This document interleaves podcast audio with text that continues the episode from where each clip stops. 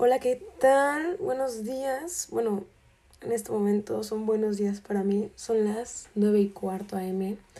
Y justo ahorita tengo un cafecito con un cocol. Que no me neta, los cocoles son lo mejor de la vida. Es como, es como el pan de pueblo, pero em, como tipo dulce. Es como un bolillo dulce. Para quien no sabe qué es un cocol, es este un panecito chiquito que sabe como creo que es piñón lo que le ponen. El punto es que es pan dulce y es muy bueno. esta semana se me ha pasado un poco rápido hasta cierto punto, o sea, porque la semana pasada se me hizo eterna, neta. Yo decía, por favor, ya acaba. Y justo siento que todo el mes de agosto se me pasó como muy lento. O sea, no que no me haya, no que no me haya gustado, pero sí se me pasó muy lento. Y justo ahorita que estamos en septiembre, güey, acabamos de entrar a Mercurio retrógrado. Y creo que soy la persona que, o sea, soy de las personas que puede confirmar que estamos en Mercurio retrógrado. Retrógrado, ay, no lo puedo decir, Mercurio retrógrado.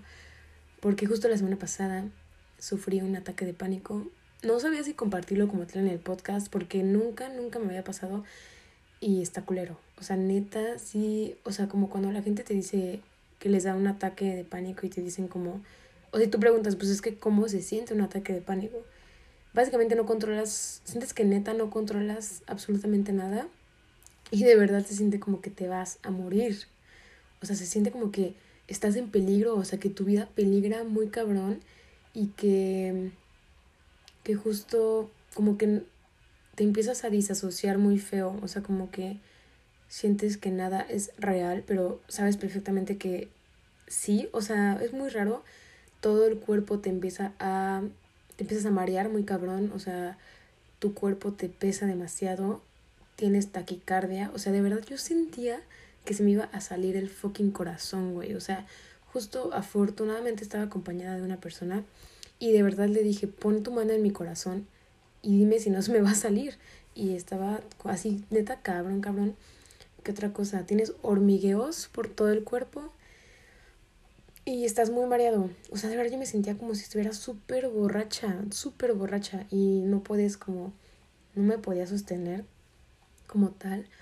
Em, y justo, um, justo fue después de grabar el podcast. O sea, punto, grabé el podcast, uh, lo edité el martes en la noche y el miércoles que se subió yo estaba un poco muerta, un poco morida por el, porque es muy cansado tenerlos. Por eso les digo que Mercurio retrógrado está muy presente en estos momentos. Eh, si empiezas a hacer, esta temporada lo que trae básicamente es que empiezas a estar súper irritable, güey. O sea, literalmente todo te desespera, todo te pone de malas, todo te... Ay, como que te desesperas muy rápido y como que andas muy... Este, muy irritable literalmente. Y también si alguno empieza a pensar en su ex más de lo normal, también es por eso.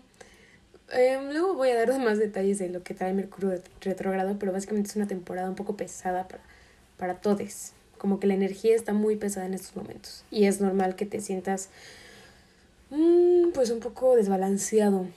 Em, pero justo de lo que quiero hablar en este episodio, de lo que vamos a hablar en este episodio, es de el desbalance, ¿ok?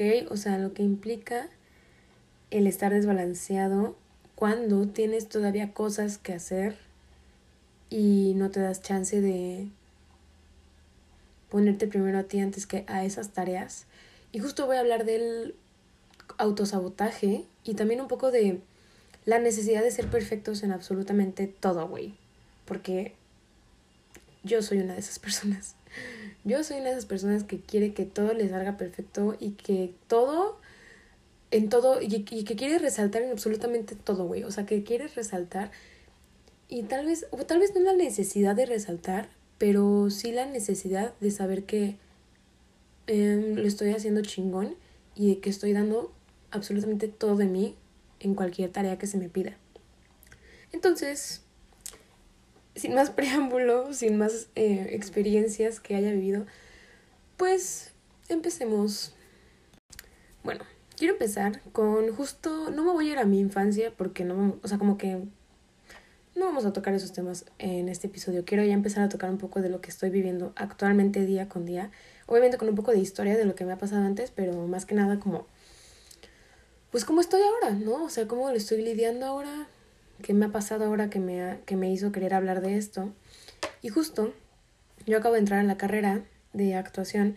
Lo voy a mencionar todo el tiempo porque literalmente es parte de mi día con día y es parte de mi personalidad. O sea, mi personalidad se volvió mi carrera. Entonces, cuando yo entré, em, es una carrera muy física, ¿ok? Es una carrera donde te piden estar eh, cuerpo, mente y alma y todo lo demás. O sea, de que todo el tiempo te están eh, pidiendo entrenar, hacer ejercicio, bailar, gritar, cantar. O sea, es muy física la carrera. Y justo yo tengo una clase que se llama acondicionamiento físico. Y como el nombre lo dice, es literalmente de que nos ponen a hacer lagartijas, burpees, jumping jacks, um, sentadillas, desplantes, o sea, una chinga de entrenamiento, ¿no? Yo afortunadamente pues siempre he tenido como, toda mi vida he hecho deporte, entonces es una, es una, es una de mis clases favoritas incluso.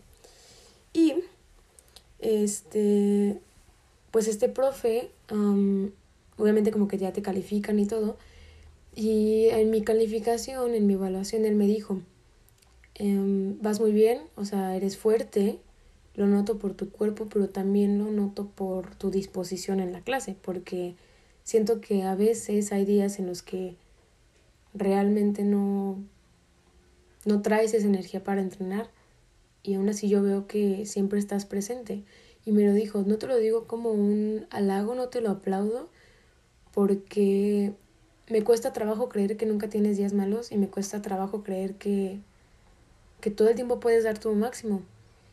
Y yo le dije, es que justo siento que no me doy el chance de ponerle pausa. O sea, como que no me doy chance nunca, nunca de decir, ok, hoy me siento mal, hoy no voy a entrenar, este, hoy no voy a como dar mi mejor en la clase. Y me dijo, eh, o sea, tú, muy neta me voy a echar un buen de flores, pero la neta sí me chingo bueno en mis clases.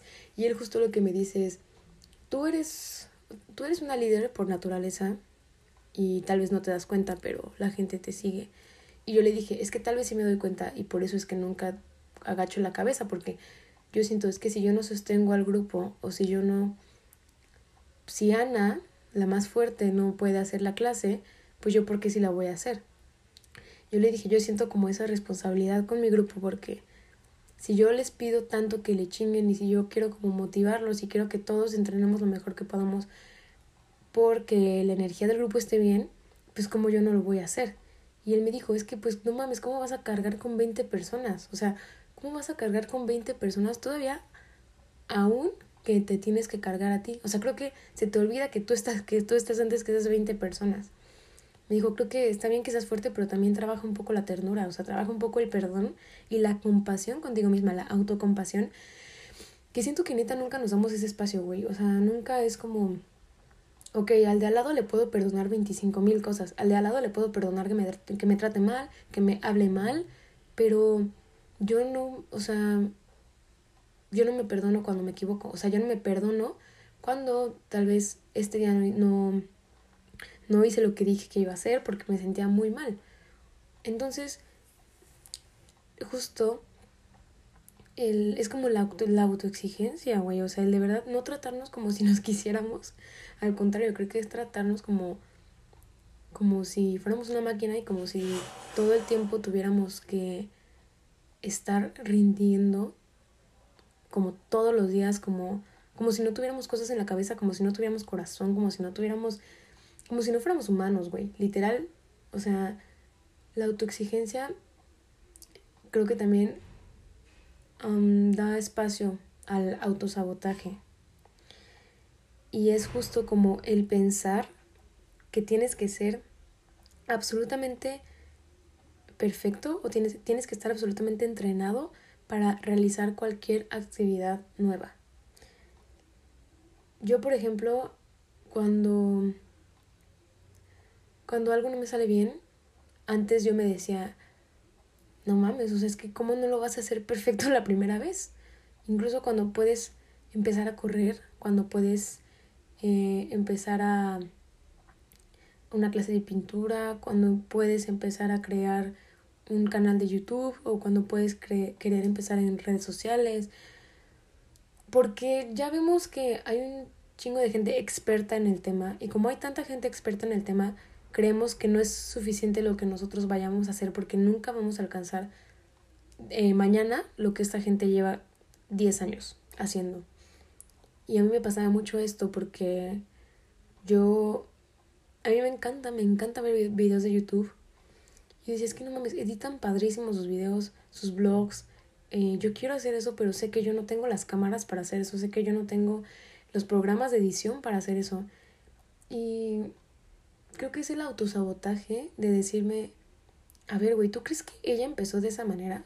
O sea, ¿tú crees que esta persona empezó con tantas cámaras, con tantos programas de edición? Obviamente no, nadie empieza perfecto. Y eso es algo que a mí me ayuda, me ayuda muchísimo a quitarme la competencia y el autosabotaje, el pensar, güey, todos empezamos de la misma manera. Todos empiezan una actividad de la misma manera en la que tú la empiezas. Y todos se empiezan a sentir igual que tú. Todos empiezan a sentirse como principiantes.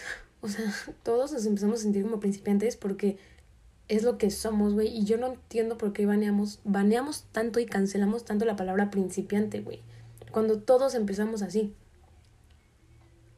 El autosabotaje es el ego, güey. El ego es el que te dice, no mames, ¿a poco no puedes hacer más? No mames, como que...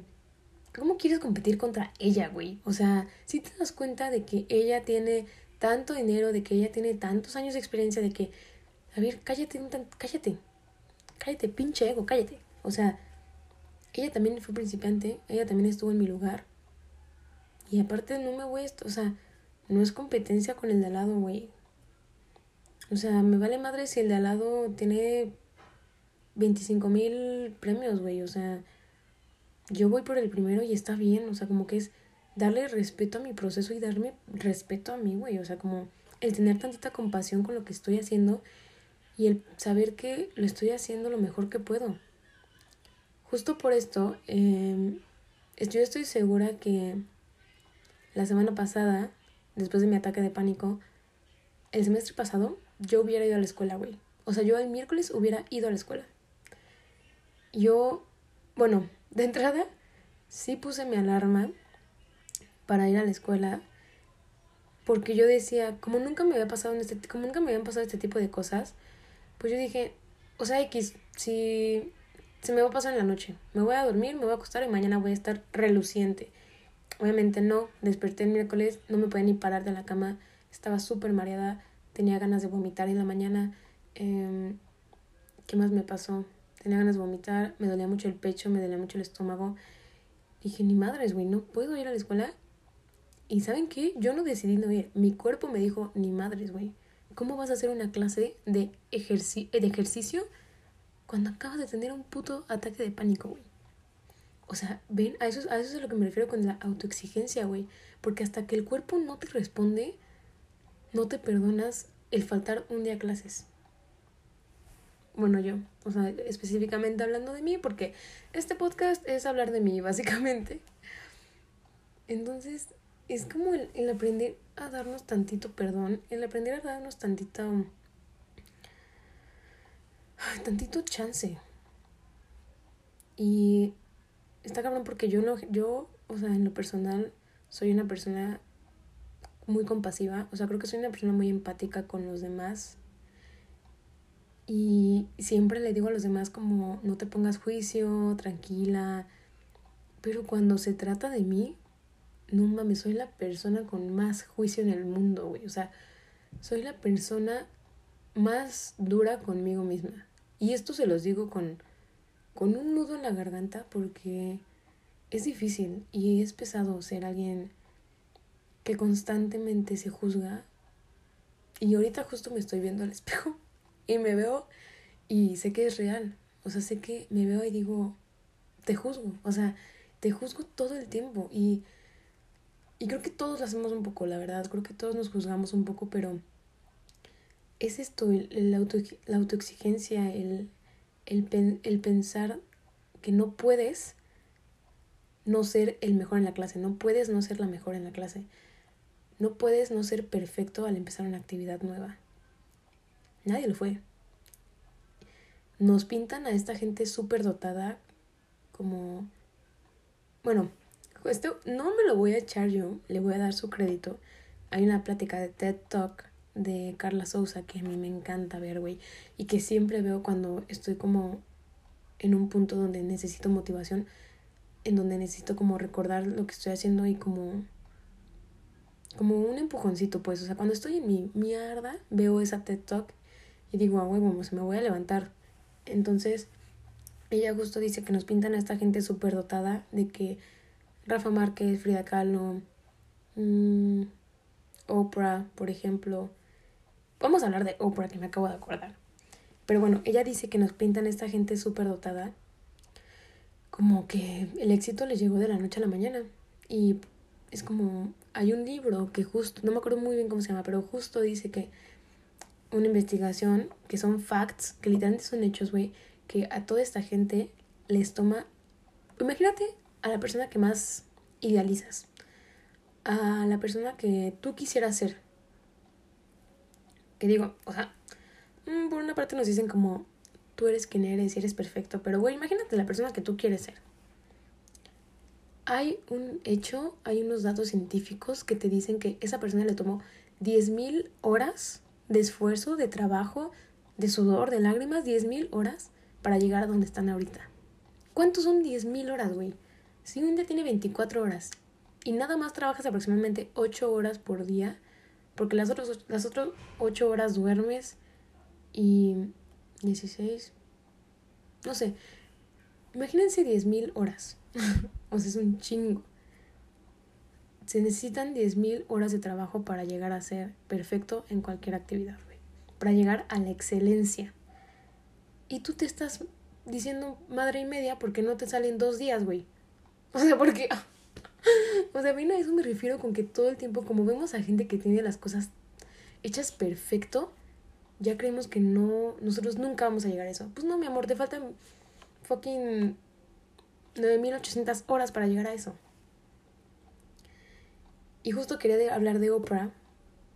¿Pueden creer que Oprah cuando pidió trabajo en una televisora la rechazaron? O sea, ¿quién rechaza a Oprah, güey? Bueno, pues ella no tuvo trabajo, no tuvo trabajo un chingo de tiempo hasta que según yo, ay, no, ni madres, no voy a decir según yo, lo voy a buscar. El punto es que Oprah tampoco fue seleccionada a la primera porque alguien le dijo, güey, me encanta tu voz. Miren, estoy buscando.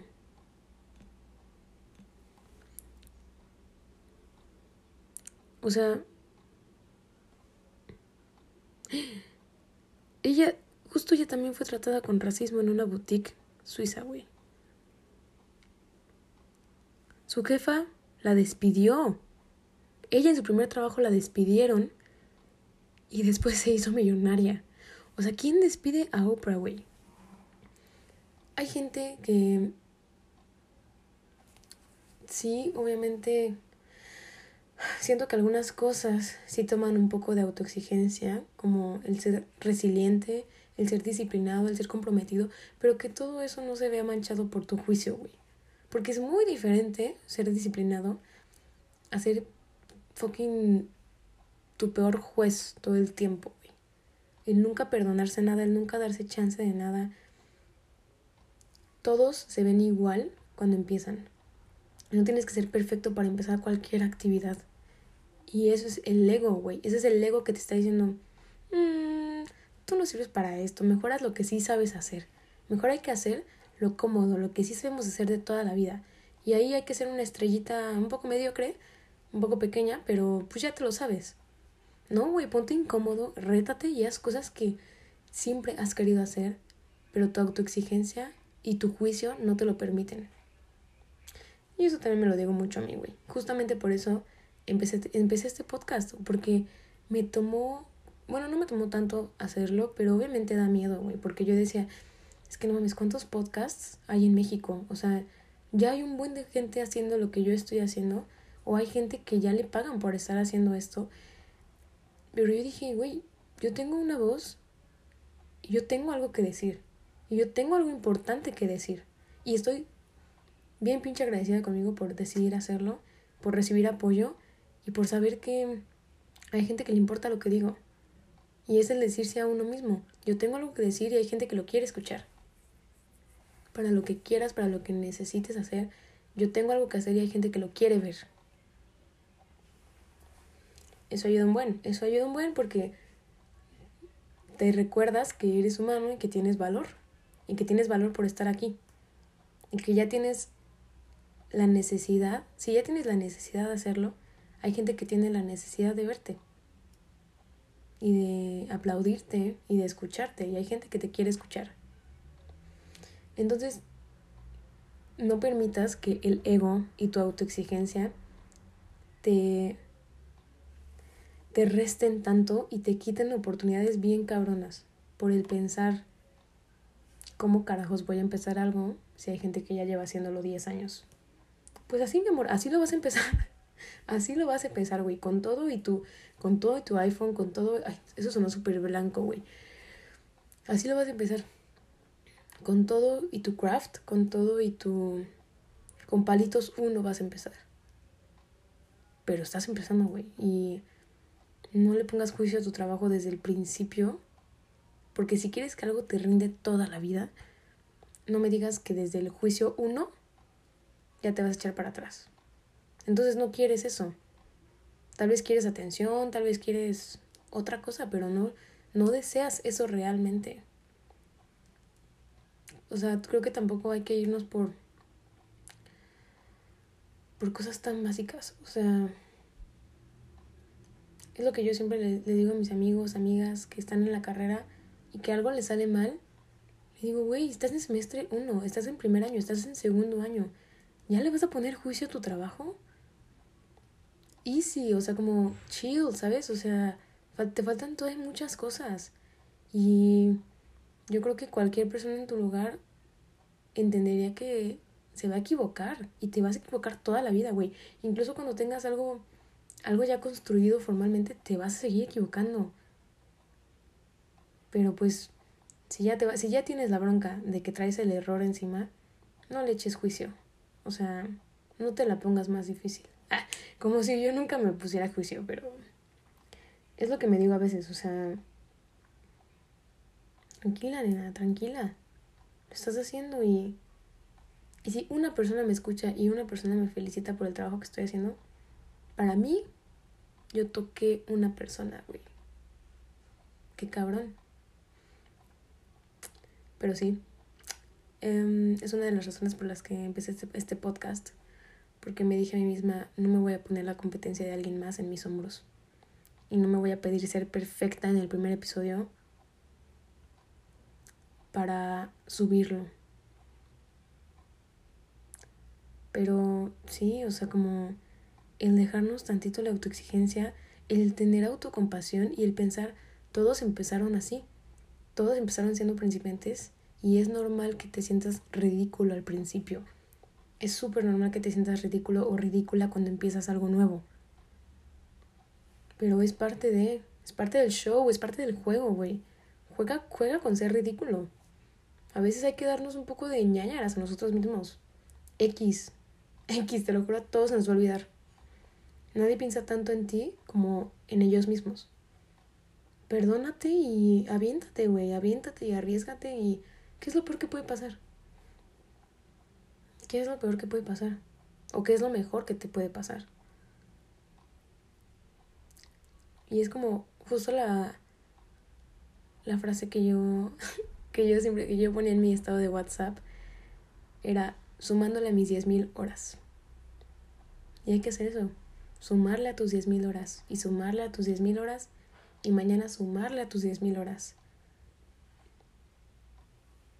Pero que la autoexigencia y el ego si, si te estorban, quítalos. Quítalos. Y quítalos mejor desde ahorita. A cuando tengas tantos años y digas, madres, nunca hice esto por miedo y por ego. No sé, recuerda que tu niño interior sabe perfectamente lo que quieres. Pero tu yo de ahorita sabe perfectamente lo que tienes que hacer. So, hazlo. Ay. Y sí, creo que hay que perdonarnos muchas veces. Si no es que todo el tiempo hay que perdonarnos por lo que hacemos o por lo que no hacemos, pero hay que saber diferenciar la autoexigencia con la autocompasión. Porque son cosas muy diferentes. En una te exiges y en otra te perdonas. O sea, creo que está bien exigirse, pero creo que también hay límites en todo. Y así como tratas a los demás, así como tratas a la persona que más amas en este mundo, quiero que visualices la persona que más amas en este mundo. Literalmente ponle cabeza, hombros, brazos, como es su pecho, sus piernas, su cabello. ¿Tú no la perdonarías si se equivoca? Yo sí. Entonces haz lo mismo contigo. Y recuerda, y, yo, y recuerda, el mundo no es rosa, y por lo tanto nosotros tampoco lo somos. Gracias por estar aquí. Te quiero.